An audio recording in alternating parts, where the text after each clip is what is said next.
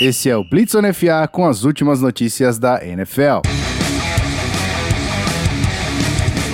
É isso aí, galera. Zona FA chegando de novo, sejam todos muito bem-vindos. E a gente vai falar, obviamente, da Free Agency da NFL. Free Agency da NFL que não começou oficialmente, começa, na verdade, no dia 18 de março. Provavelmente você vai estar ouvindo esse podcast no dia 18 de março, mas teve muita coisa que aconteceu no dia 17 de março. Então, esse Blitz bem curtinho, somente comigo, Guilherme Beltrão, vai ser para explicar, falar, comentar sobre as principais negociações que aconteceram nessa data, beleza? Muita gente tá de time novo, alguns jogadores foram dispensados, várias eras terminaram na NFL, né? Vários caras que estavam há muitos anos em franquias estão ou de time novo ou no mercado para assinar com um time novo. Então a gente tem muita coisa para falar. Só que antes da gente entrar de cabeça nas negociações que aconteceram na free agency ou pré-free agency, como você preferir, vamos aos recadinhos de sempre. Eu volto já.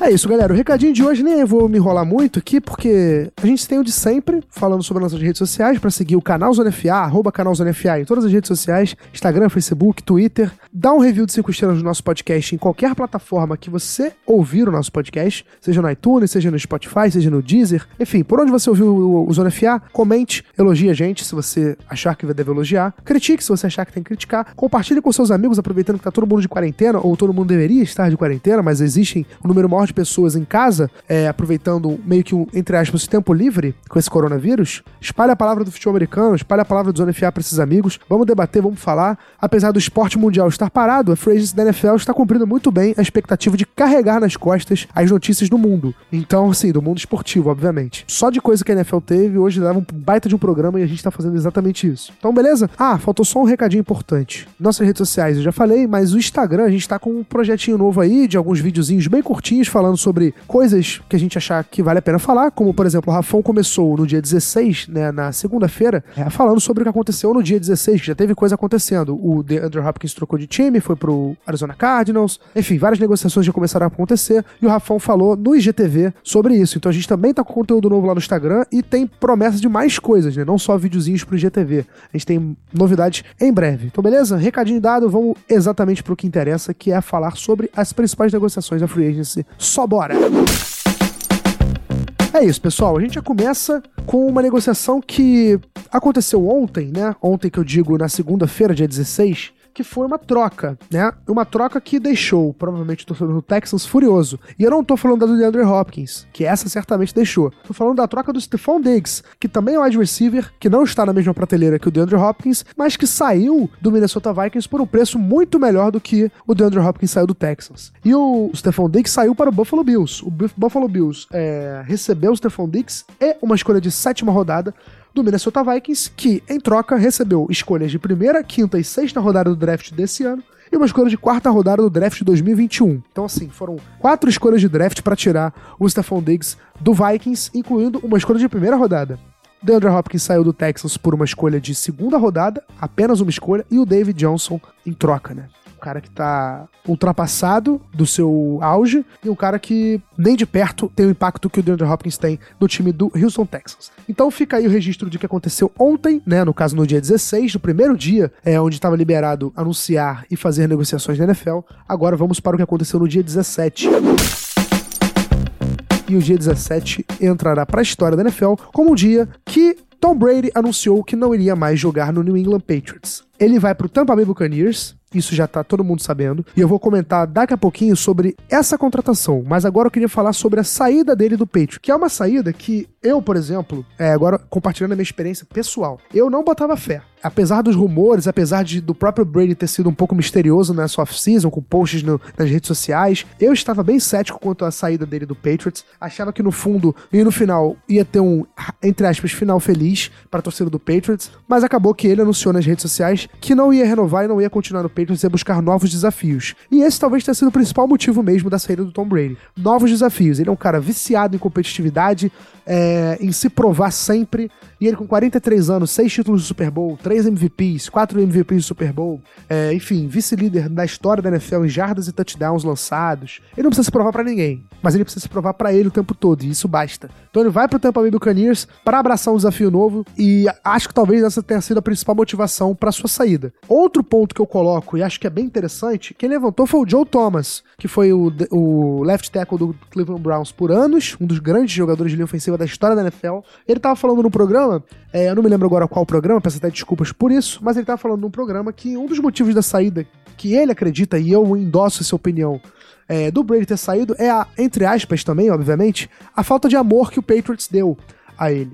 Porque se você colocar em comparação a relação que Drew Brees tem com New Orleans e com o Saints, que o John Montana tem com o 49ers e com o São Francisco, que Peyton Manning tem com o Indianapolis Colts, enfim, que a gente pode que o Denver Broncos tem com o John Elway, que qualquer jogador que tenha marcado história como o Brady marcou com a franquia, tem, o Brady não tem com o Patriots pelo menos essa relação explícita, esse amor explícito, essa idolatria, essa veneração. Enfim, tudo isso eu acho que eu senti falta do Patriots. Um exemplo bobo que me veio à cabeça agora é que, por exemplo, o Chargers, quando anunciou que ia partir o caminho com o Philip Rivers, cada um ia seguir seu rumo, é, colocaram a foto de perfil de todas as redes sociais no número 17. Eu não vi o, o Patriots fazendo isso, botando o número 12. Eu não vi uma programação inteira dedicada a enaltecer o Brady. Eu vi algumas coisas, alguns posts, algumas uns vídeos de tributo e tal, mas eu achei muito pouco. Eu acho que a relação é muito fria entre Brady e Patriots. Isso pode ter pesado. Não que eu tenha colocado aqui, não quero falar isso, né? Não quero que seja esse ponto do Brady sentir falta de um carinho, não nesse ponto. Eu só acho que poderia ter uma relação um pouco mais mais íntima, e eu acho que isso fez falta pro Brady. E no Tampa Bay Buccaneers, eu acho que ele vai encontrar essa relação, que é justamente de um ídolo, de um cara que vai ser referência, de um cara que vai ser venerado, de que vai vender e lotar estádio por conta da sua presença. O Brady vai ser esse cara em Tampa Bay.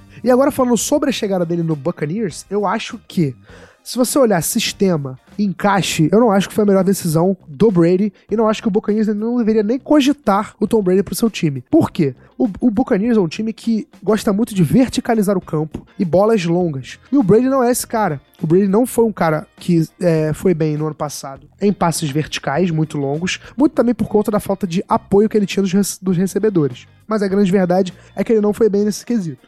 E, como você tem Chris Godwin e Mike Evans, que é um, talvez uma das melhores duplas de wide receiver da NFL, esses caras são caras que gostam muito de passes longos. Então a gente ou vai ter que ver uma adaptação do Brady, ou vai ter que ver uma adaptação dos dois wide receivers, do sistema, enfim. Então acho que pensando nesse ponto, talvez não seja o melhor encaixe. Mas faz todo sentido o Brady em Tampa Bay porque é um time que precisa vender ingresso, é um time que precisa ganhar popularidade, é um time que precisa é, responder à altura e ter um elenco que pode competir por coisas maiores se tiver um quarterback é, do nível do Brady. É um time que tem uma linha ofensiva forte, o Brady não é um dos caras mais móveis da NFL, apesar de ter uma excelente presença de pocket e meio que mascarar essa sua é, falta de mobilidade com inteligência e sagacidade para escapar da pressão. Mas é um cara que precisa de uma linha ofensiva forte. E o, talvez o Tampa Bay Buccaneers seja um dos melhores times da NFL nesse quesito. Então, assim, não é simplesmente uma viagem Tom Brady no Tampa Bay Buccaneers. Eu só não achava que ele era o melhor é, destino o veteraníssimo e super campeão Tom Brady. Então, assim, tem tudo para ser um, um ano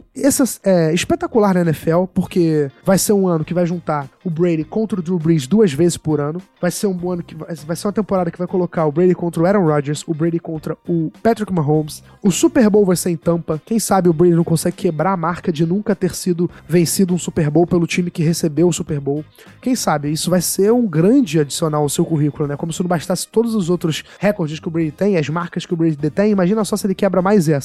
Então acho que certamente isso deve ter pesado na sua decisão de se mudar para Tampa. E é isso, ele é o mais novo jogador do Tampa Bay Buccaneers, seu salário está estimado entre 30 milhões. No momento que eu estou gravando esse podcast, eu não tenho informações sobre a duração do contrato, acredito que seja um contrato de dois anos, mas o valor pelo Adam Schefter e pelos outros insiders que eu tô lendo aqui e que eu li para me preparar para o podcast, o salário dele vai gerar em torno de 30 milhões, coisa que ele não recebia no Patriots. Inclusive foi um outro dos motivos também de eu sentir falta da idolatria do Brady, é justamente essa falta de reconhecimento, ou talvez o reconhecimento não ser tão grande do Brady ter sido ter se sacrificado tanto pela franquia em vários momentos, e isso se reflete também financeiramente. Então é isso, fechamos o capítulo do Tom Brady, que agora vai escrever no, um novo capítulo da sua vida no Tampa Bay Buccaneers, mas vamos manter a pegada de quarterbacks indo embora. E eu vou pegar o exemplo, já que a pegada é essa, vou falar do Philip Rivers, que também é um veterano, mais ou menos o mesmo encaixe que o Tom Brady tava. Óbvio que não é o mesmo patamar do Brady nem na carreira, nem na última temporada. E o Philip Rivers tá de time novo também. E esse time é o Indianapolis Colts. É um time que já tava namorando o Rivers há muito tempo. Era uma, um relacionamento, entre aspas, que já tava acontecendo desde que o Chargers anunciou que o, os seus caminhos iam ser diferentes do Rivers, que eles não iam buscar uma renovação de contrato. Já começou a especular que o Indianapolis Colts fazia sentido. E fazia e faz. Porque o Frank Reich, que é o técnico, já trabalhou com o Philip Rivers. A linha ofensiva do Colts é excelente, eles renovaram com o Anthony Castonzo. O Colts tem um time que pode dar um suporte que o Rivers precisa e é um time que pode competir por, por um título de Super Bowl com o quarterback em alto nível. E o Rivers, apesar de ter tido uma temporada de 2019 bem abaixo da média, com muitos turnovers, enfim, talvez um braço um pouco cansado, colocamos assim, né? É, é um cara que eu acho que ainda tem muita gasolina no tanque. Se não for muita, ainda tem pelo menos para uma temporada, que é exatamente o contrato que ele assinou com o Colts. Contrato de um ano e 25 milhões de dólares, que é o valor de mercado que a gente estava especulando realmente pro Rivers. Então é isso que o, o time de Indianápolis conseguiu. Seu QB1, Jacoby Brissett ainda tem um destino incerto, não sabemos se vai ser trocado, se vai ficar como reserva, enfim, uma grande incógnita até o momento da gravação desse podcast. Ele é o QB2 do Indianapolis Colts. Passando agora para outro cara que saiu do seu time de origem, né, o time que ele foi escolhido no draft, que marcou época e que tá de, quer dizer, que provavelmente vai buscar um time novo, né? Esse cara é o Cam Newton. Cam Newton, o Panthers anunciou hoje que autorizou o Cam Newton a buscar um parceiro, uma troca para o seu é, para a sua carreira. O agente do Cam Newton então já tá correndo atrás, ligando de time em time para ver se há interesse das franquias no Cam Newton. O Panthers autorizou isso, então isso significa que o Panthers já está pensando no futuro. E o Cam Newton vai ter que buscar uma outra franquia para ser titular no ano que vem. É uma decisão que a gente também já estava praticamente esperando, né? Apesar de ainda ter uma leve esperança do Cam Newton renovar com o Panthers, é, não foi uma surpresa geral, não foi um choque. Talvez surpresa pode ter sido, mas um choque a gente não pode falar que foi, né? Enfim, o Cam Newton é um cara que é, teve lesões graves na temporada passada, que podem, podem ter comprometido até sua mecânica de lançamento, mas se ele se, se recuperar e mostrar que se recuperou, é um dos caras que pode fazer a diferença na NFL, já foi MVP da temporada, já chegou a um Super Bowl, é, enfim, é um cara que ainda tem muito mercado, na minha opinião, e os times deveriam olhar para ele com carinho. O Panthers, ao abrir mão, entre aspas, anunciar que o Cam Newton já vai sair, eu acho que perdeu muito a força de uma negociação. Então talvez o Cam Newton possa sair até de um preço bem mais baixo do que a gente colocaria em outras condições. Então pode ser até um cara para o Chicago Bears, quem sabe, o próprio Los Angeles Chargers, enfim, times que ainda precisam de quarterback podem buscar a ajuda do veterano Cam Newton para assumir a posição. E, já falando do Cam Newton, então agora a gente tá na hora de falar do cara que chegou para ser o novo xerife em Carolina, que é o Teddy Bridgewater. Teddy Bridgewater que é um cara que, assim, a carreira do Teddy Bridgewater passou por altos e baixos. Ele é um cara que sofreu uma lesão em 2016 que praticamente encerrou sua carreira para muitas pessoas, mas ele se provou, se recuperou, passou dois anos em reabilitação, né? Uma lesão no joelho que ele teve num treino que destruiu o ligamento do, do joelho dele. Mas ele tava lá, se recuperou, foi reserva do New York Jets, depois foi para o New Orleans Saints, é, foi especulado como o cara para ser o sucessor do Drew Brees, mas como o Drew Brees não largou o osso, né? E não é uma crítica ao Brees, obviamente, como o Drew Brees continua sendo o Drew Brees, é, o jeito foi ele buscar é, na free agency uma outra opção, e a outra opção foi o Carolina Panthers contrato de 3 anos, 63 milhões de dólares, mais ou menos ali na faixa de preço que a gente estava imaginando que o Terry Bridgewater ia valer nessa off-season. Então, Terry está de casa nova, tenho certeza que o Rafão tá super feliz por ele, porque é um cara que deu a volta por cima, tem uma carreira super vitoriosa, não no sentido de conquistas de título, mas de vencer obstáculos, e é um cara que merece tudo de melhor, porque assim, tudo que a gente vê falando sobre ele é de um cara que é um grande jogador de vestiário, um grande companheiro de equipe. Então, Terry Bridgewater, a gente só deseja as melhores coisas para ele, certo? E já que a gente falou no Drew Brees de não largar o osso, foi anunciado também nessa terça-feira que ele renovou com o New Orleans Saints, dois anos e 50 milhões de dólares. Então vai ganhar por volta de 25 milhões de dólares por ano. É, é a última chance dele para ganhar um Super Bowl, para ganhar um novo Super Bowl, né? Ele já ganhou um pelo Saints, quer ganhar o segundo. Tem mais aí uma, uns dois anos para tentar, ou mais um ano, quem sabe. contrato um pouquinho abaixo do que a gente estava especulando dele ganhar, talvez pro Saints poder ter mais espaço e mais capital para manobrar ali o cap e contratar novos jogadores. Enfim, um cara que não preciso nem falar mais nada, é o Drew Brees, um ídolo, um ícone, uma identificação histórica com essa cidade de Nova Orleans, com a franquia do Saints. Enfim, Drew Brees, é, ia ser muito estranho ver o Drew Brees largando o New Orleans Saints e o New Orleans Saints abrindo mão do Drew Brees. Então, uma decisão lógica, a gente já esperava por essa e a renovação foi confirmada. É, seguindo agora, a gente já falou dos quarterbacks, vamos agora então para as outras posições. É, começando com o Brian Bulaga, o right tackle do Packers, que agora não é mais do Packers. Ele assinou com o Los Angeles Chargers. O Chargers é reforçando sua linha ofensiva. É, ainda não sabemos quem vai ser o quarterback por trás dessa, dessa linha ofensiva, mas está reforçando o setor, é, buscando o, o Brian Bulaga, do, que era do Packers, que saudável é um dos melhores right tackles da liga. Um cara que já jogou em alto nível, ainda joga em alto nível, conviveu com umas lesões na temporada passada, mas é um cara que, é o que eu falei, se mantiver saudável, vai ajudar muito essa linha ofensiva do Chargers, que precisa de mais de ajuda e que já fechou pelo menos um lado com o Trey Turner jogando de right guard e com o Brian Bulaga agora de right tackle. É, o contrato foi muito positivo, se a gente colocar em valor financeiro, né? Ele ganhou um contrato de 3 anos e 30 milhões de dólares, ou seja, mais ou menos uns 10 milhões por ano, que é um valor bem abaixo do que eu tava esperando que o, que o mercado fosse pagar ao Brian Bulaga. É, então o Chargers conseguindo aí um steal, né? Conseguindo uma contratação num preço excelente de um cara que tem tudo para ajudar muito essa linha ofensiva, uma das melhores contratações dessa free agency até aqui. Seguindo, a gente vai agora para o DJ Reader, que é o nose tackle, que estava no Houston Texans e que testou o mercado e agora é um jogador do Cincinnati Bengals. O contrato dele é de 4 anos, 53 milhões de dólares e ele se tornou o nose tackle mais bem pago da liga. É normal a gente ver esses números hoje em dia surgindo assim, né? Essas frases como o mais bem pago da história da NFL, o mais bem pago da posição, isso é bem natural porque o salary cap vai aumentando gradativamente a cada temporada e por ser um jogador que está no mercado, o seu preço vai inflacionar porque haverá disputa entre times. O Denver Broncos, por exemplo, era uma franquia que estava negociando com o DJ Reader, mas o Bengals parece que investiu mais pesado nele e contratou o excelente DJ Reader, que chega agora para jogar ao lado do Dino Atkins, fazendo uma das melhores, se não a melhor dupla de defensive tackles ali no miolo da linha defensiva do Bengals. Tá reforçando sua defesa. Uma ótima contratação também de Cincinnati. Seguindo agora na questão de mudanças de ares e a gente volta para fim de eras, né? E essa aqui é uma era que durou seis anos, mas foi muito especial pro torcedor do Eagles, né? E o Eagles anunciou nessa terça-feira que o Malcolm Jenkins, safety é, e jogador que já jogou em várias posições e funções dessa defesa, não vai renovar com o time de Filadélfia. O Filadélfia não exerceu a opção de renovação automática com o Malcolm Jenkins, então ele vai buscar também um novo time, vai testar o mercado. Ele já é um veterano, o Malcolm Jenkins, mas ele é um cara que tem muito a contribuir pro time que ele for. E eu vou deixar aqui alguns números da passagem dele pelo Philadelphia Eagles, beleza? Ele tá, ele ficou seis temporadas no Eagles. Dessas seis temporadas ele jogou todos os 96 jogos que ele teve disponível, que o Eagles teve disponível. É, ou seja, de todas as lesões que o Eagles teve na secundária, o Malcolm Jenkins foi exatamente o contrário disso tudo. Foi talvez um, um, uma ilha de constância, de, de consistência no mar de lesões que o Eagles sofreu na secundária nas últimas duas temporadas principalmente. Então ele jogou 96 jogos de 96 jogos possíveis. De, de snaps, ele jogou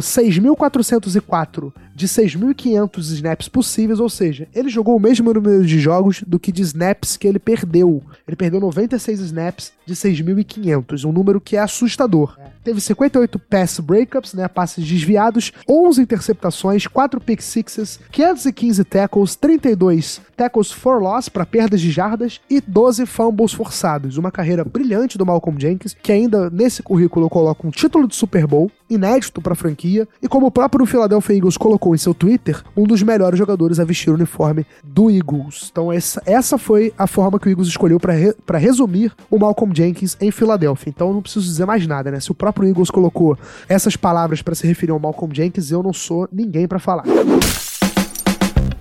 E é isso, pessoal. Eu vou ficar por aqui. Lembrando que a Free Agency começa oficialmente no dia 18 de março, ou seja, provavelmente você vai estar ouvindo esse podcast no dia 18 de março. É... Então você pode ter certeza que tem muitos caras ainda para assinar com novas equipes. Eu vou citar alguns jogadores que ainda estão disponíveis. Por exemplo, Jadavion Clowney, que estava no Seattle Seahawks, ainda pode renovar com o Seahawks, mas pode ir para qualquer outra equipe da NFL. O Dallas Cowboys pintou como um dos caras que, que um dos times que estavam monitorando a situação dele. É, ainda tem outros times correndo por fora. O James Winston, que teve 30 touchdowns e 30 interceptações no ano passado, mas é um cara que, sei lá, pode render alguma coisa. É, pode ser um, um titular em alguma franquia, ainda está disponível. O Dante Fowler Jr., do Los Angeles Rams, também é um cara que ainda não tem time novo. O Robbie Anderson, do New York Jets, wide receiver, também é um cara que está buscando mercado, assim como Emmanuel Sanders, assim como Chris Harris Jr., assim como o próprio Malcolm Jenkins, que eu citei aqui, falando sobre a despedida dele do Eagles. É, enfim, Desmond Trufant, tem vários caras que ainda estão sem clube, então tem muito time ainda é, ativo nessa free agency e tentando fazer contratações, e serão contratações de impacto, beleza? Então não é porque as coisas já estão basicamente alinhadas, que você não vai ver mais contratações de peso vindo aí, beleza? Então fiquem de olho porque vem muita coisa pela frente. A gente espera ter que tenha passado por tudo que vocês tenham precisado ouvir nesses dois dias pré-free agency